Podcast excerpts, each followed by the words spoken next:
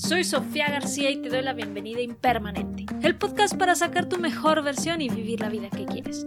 Sacar tu mejor versión para mí significa convertirte en esa persona que naciste para ser, quitando el piloto automático y abrazando todo tu potencial, a la vez que creas un impacto positivo hacia tu entorno y quienes te rodean. Espero poderte apoyar en el camino de convertirte en tu mejor versión. Y ahora, comencemos. Llega el fin de otro año, un año más que se pasa volando. ¿Y qué hiciste? ¿Cuáles fueron tus logros durante este año que se termina? 365 días que tuviste la oportunidad para hacer y deshacer, para avanzar o estancarte. La mayoría de las personas hacemos una lista de propósitos o sueños por cumplir al inicio del nuevo año. Y es muy triste enterarte de que la mayoría de las listas quedan incompletas, olvidadas, perdidas o en la basura todos los propósitos y metas ahí escritas quedan nada más como recuerdos de lo que creías creer para ese año que comenzaba. Al final, y casi siempre, sin mucha lamentación, ves que no puedes palomear tu lista. Y muchas veces inclusive vuelves a poner las mismas cosas en una nueva lista por lograr en el año nuevo que se avecina. ¿Y qué te hace pensar que aquello que no hiciste en el año que se termina lo vas a hacer en el que comienza solo por escribirlo de nuevo en tu lista? Tuviste 365 días para lograr aquello que te propusiste 12 meses atrás. Y no pasó nada. ¿Qué será diferente esta vez? Empecemos a ser conscientes de lo que agregamos a esa lista de metas a lograr. Que lo que agreguemos sean cosas que realmente queramos. Si en 365 días no tuviste la decisión para hacerlo, es que no lo querías realmente. El querer algo te debe mover desde ahorita. Si no estás dispuesto dispuesta a hacer lo que se necesita para cumplirlo, hazte un favor y no lo agregues. Es mejor tener dos o tres propósitos que sí vas a cumplir que una lista de diez o doce que no se van a hacer. Si tu lista es igual a la del año pasado, algo raro está pasando ahí. Hay que hacer una lista que se pueda cumplir. De nada sirve escribir super propósitos del año que puedes presumirle a todo el mundo si no se van a cumplir. Si desde que los escribes sabes que no los vas a hacer, ahórrate el tiempo y el esfuerzo. Si haces la lista, hazla conforme a lo que quieres que sí pase durante el año cosas que sí quieres lograr, cambios que sí quieres ver, y no lo que desearías que pase, pero que no importa si no pasa. Deben ser cosas que quieres ver sí o sí realizadas y terminadas.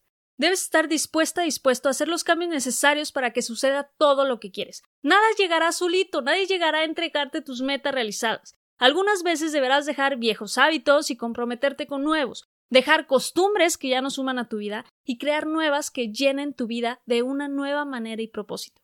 Si tus propósitos en sí no te impulsan a hacerlo, vas a tener problemas para realizarlos al momento en que se ponga difícil o que te llegue alguna duda. Este punto es de súper importancia, sobre todo en los propósitos de mayor tamaño, que puede ser algo como poner un negocio o cambiar un hábito como es el de dejar de fumar.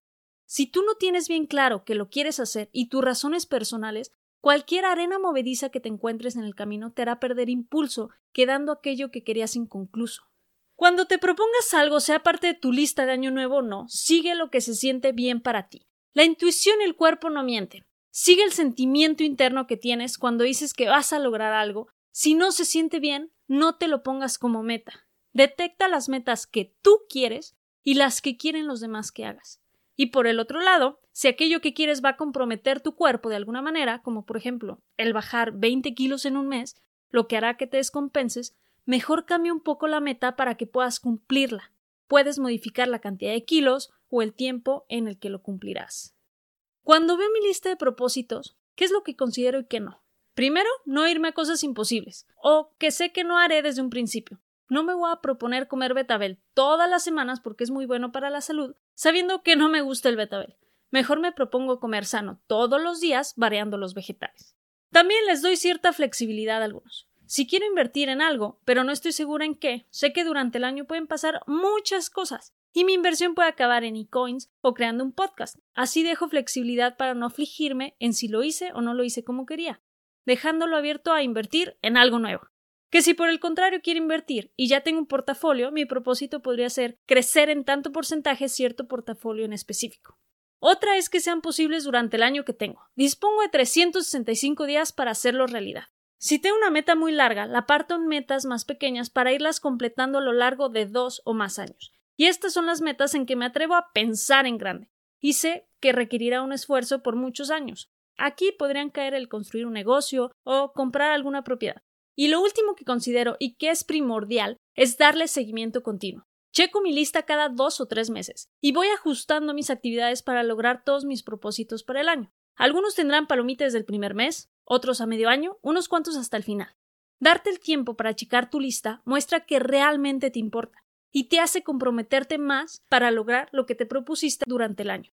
Una lista de propósitos no es tarea fácil y no debe tomarse a la ligera. Deja de escribir propósitos sin sentido. Deja de tomar listas ajenas como propias. Si realmente haces esa lista con esmer y con propósito y la completas, verás que eres una persona distinta a la que la escribió 12 meses atrás.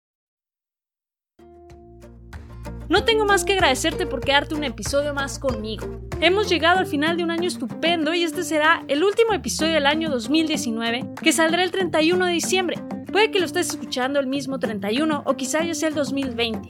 Independientemente quiero desearte un muy feliz año y espero que de verdad logres completar la lista de propósitos y metas que tienes para el 2020. Te deseo que sea un año lleno de bendiciones, de crecimiento y reconocimiento personal, porque recuerda que si no nos movemos, morimos. Una vez más, muchas gracias por acompañarme en estos grandiosos meses impermanente. Gracias por suscribirte. Si no lo has hecho aún, no olvides hacerlo para no perderte el contenido que viene en camino. Te mando las mejores vibras. Soy Sofía García y nos escuchamos hasta el siguiente año.